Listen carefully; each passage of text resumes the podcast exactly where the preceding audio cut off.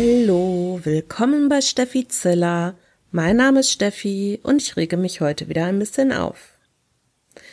Mein Thema heute, und ich bin eigentlich gar nicht so richtig in Rage-Modus, sondern nur noch der Diskussion müde, ist die Debatte darum, ob Computer- und Videospiele Gewaltausbrüche begünstigen oder sogar hervorrufen und in Attentaten, Amokläufen, Terrorismus etc. münden.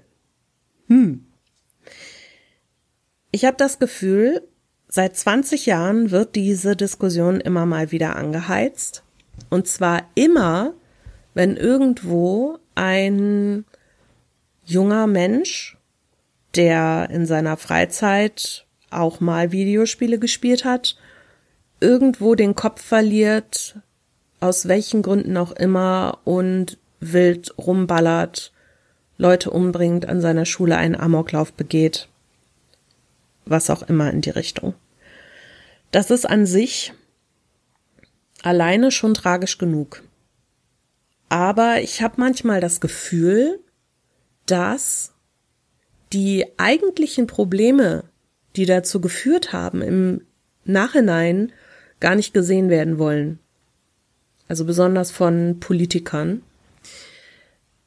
Es werden dann Ermittlungen angestellt. Es wird natürlich der Hintergrund des Täters beleuchtet. So geschehen jetzt zum Beispiel auch ähm, bei dem Attentäter von Halle, der ja letzte Woche losgezogen ist und leider Gottes einen Anschlag auf eine Synagoge in Halle verüben wollte bzw. verübt hat und dabei zwei Menschen getötet hat. Ähm, wie gesagt, es wird der Hintergrund beleuchtet und dann guckt man, womit hat der Mensch sich beschäftigt, wie konnte es dazu kommen. Bei demjenigen jetzt ist es so, dass der sich wohl im Internet radikalisiert hat. Und es gibt eine große Subkultur in jedem Bereich im Internet. Das ist nun mal so. Und in jeder Subkultur gibt es Leute, die sind extrem, in welcher Weise auch immer. Und die finden sich natürlich auch. Und dann wird gerne auch Stimmung gemacht.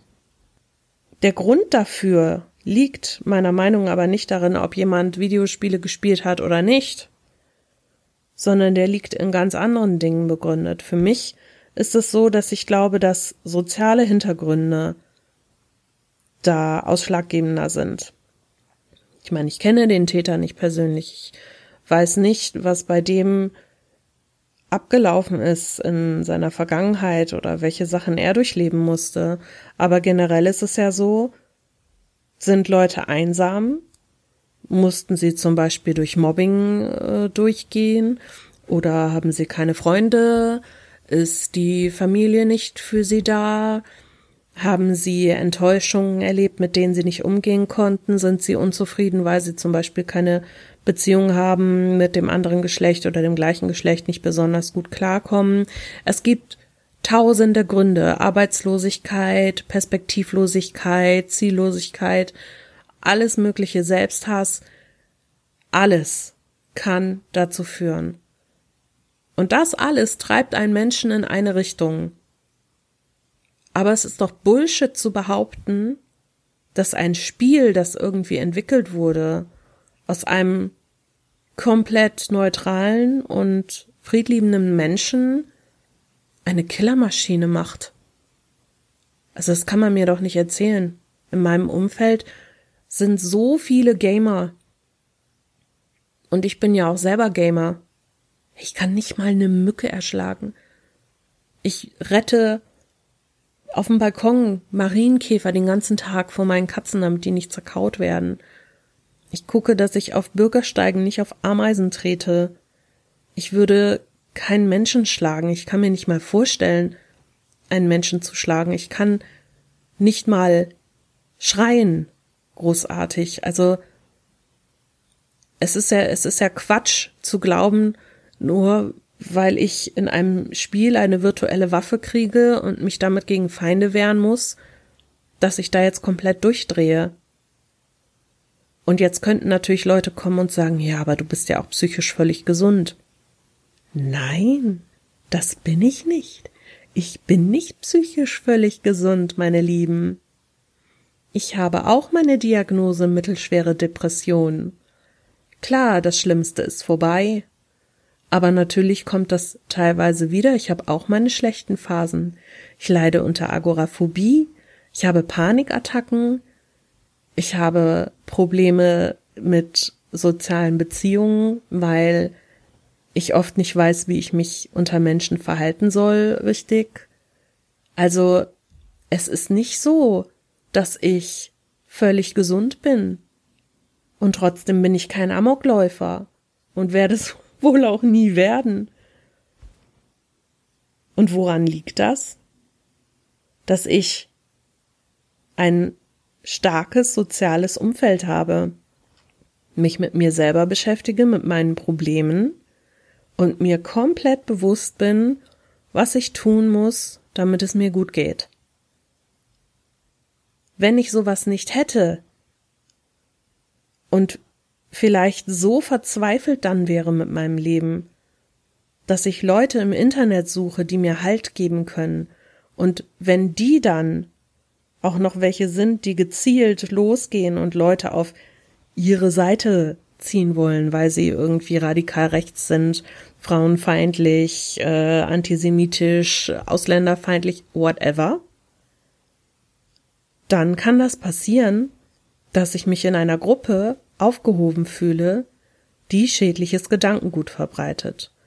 Und wenn die mich so weit kriegen, dass ich denke, ich muss jetzt mal hier anpacken und ich so instabil bin von meiner Persönlichkeit her, dass ich das dann auch wirklich mache, dann ist das ein Problem. Das hat aber nichts damit zu tun, welches Spiel ich spiele. Vielleicht lerne ich Leute darüber kennen. Klar, das will ich nicht abstreiten. Aber es hat doch, meiner Meinung nach, vorrangig was damit zu tun, welche soziale Hintergrundgeschichte ich habe. Oder nicht? Sehe ich das vollkommen falsch? Es gibt ja Studien dazu, die sagen, Videospiele und Gewalt haben nichts miteinander zu tun. Es gibt ich kann gar nicht sagen, wie viele Studien es zu diesem Thema gibt. Und ja, es gibt auch Studien darunter, die sagen, Videospiele lösen Gewalt aus. Das sind aber ausschließlich Studien, die niemals soziale Komponenten mit einbezogen haben und die niemals Rückprüfungen quasi gemacht haben, ob Verhalten vielleicht aus diesen Gründen entstehen könnte und nicht aus Gründen, die mit Videospielen zu tun haben. Alle Studien, die soziale Komponenten mit einbezogen haben, sind zu dem Ergebnis gekommen, dass Gewalt nicht von Videospielen ausgelöst wird, sondern dass es ausschließlich etwas mit anderen Faktoren zu tun hat. Videospiele können dazu beitragen, dass man mehr Gedanken hat mit Gewalt im Inhalt aber der Gedanke und die Tat sind ja noch meilenweit voneinander entfernt. Ich stelle mir auch manchmal vor, boah, wenn derjenige mich jetzt noch einmal nervt, dann packe ich meine Kettensäge und dann mache ich hier Rambazamba. Das würde ich im echten Leben niemals tun. Nie. Oft sind solche Gewaltfantasien auch total überspitzt und dienen nur als Ventil in einer Situation gerade. Das hat aber nichts damit zu tun, dass man grundsätzlich denkt, ja, ich gehe jetzt los und kaufe mir eine Kettensäge und dann vielleicht noch ein bisschen Dünger, aus dem ich einen Sprengsatz basteln kann und dann jage ich hier den ganzen Laden in die Luft. Das ist ja Quatsch. Also sehe ich jetzt so. Ich kann auch auf dieses Thema gar nicht so extrem ausführlich eingehen, weil ihr merkt es schon an meiner Stimme, ich kann mich gar nicht mehr aufregen darüber. Ich bin einfach nur noch traurig und müde und resigniert. Und wenn ich daran denke, dass ich diese Diskussion auch schon mal mit meiner Mutter hatte, es ist schon Gott sei Dank schon lange her. Und ich hoffe, sie weiß immer noch, dass ich ein Mensch bin, der einfach so komplett anders tickt und diese Diskussion war vor bestimmt 15 Jahren, als ich die mit ihr hatte. Da waren zwei Jungs unterwegs, die irgendwie die Eltern von dem einen Jungen getötet haben und dann wurde das Ganze irgendwie mit Sephiroth aus Final Fantasy VII verglichen, weil der ja jetzt auch ein, ein Schwert trägt und andere Leute absticht und dann wurde das Ganze in den Medien völlig überspitzt dargestellt und auch falsch und da hat meine Mutter dann auch zu mir irgendwie gesagt, ähm, du spielst doch sowas auch. Und ich weiß noch, wie mich das erschrocken hat in diesem Moment, weil ich dachte, mein Gott, selbst meine Mutter glaubt diesen Mist, der da jetzt erzählt wird. Sie muss sich jetzt ernsthaft Sorgen machen, weil da wieder so komische, schwurbelige Sachen zusammengewurschtelt werden.